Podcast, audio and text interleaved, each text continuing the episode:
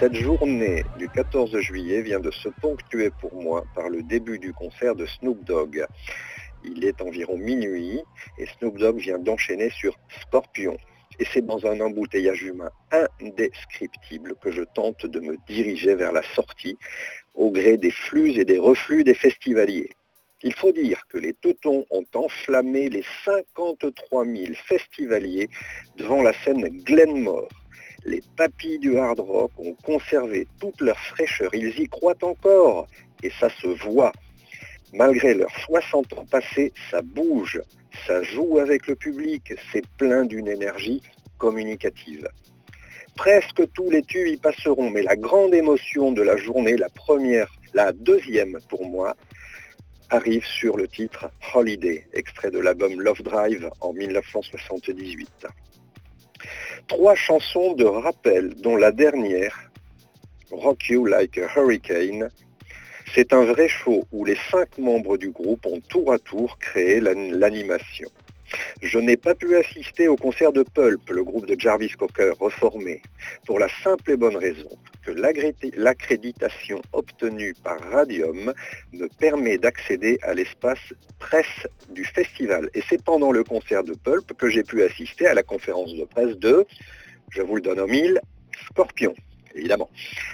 Cinq garçons décontractés qui prendront la parole tour à tour, mais dont émergent trois membres, les trois membres fondateurs, Rudolf Schenker à la guitare, Matthias Jabs guitare et Klaus Meine au chant. Un peu plus tôt dans la soirée, ce sont les Kaiser Chiefs qui ont enflammé, Glenmore, héritier des Clash et ambassadeur du rock anglais, une foule déjà conquise sur leur tube Ruby et qui le sera définitivement sur le titre I Predict a Riot. Un peu avant, c'est Jean-Louis Aubert qui précédait les Kaiser Chiefs, alternant titres de son dernier album et reprises de téléphone avec des chansons de ses débuts en solo. Une chose est sûre, c'est sur les titres de téléphone que le public a accroché le plus et a bougé le plus. Argent trop cher, par exemple. Et où il donna véritablement le meilleur de lui-même.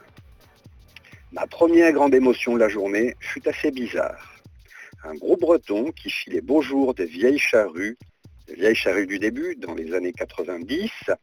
Ce groupe, dissous en 1998, s'est reformé à la demande des organisateurs pour un concert unique à l'occasion des 20 ans des vieilles charrues.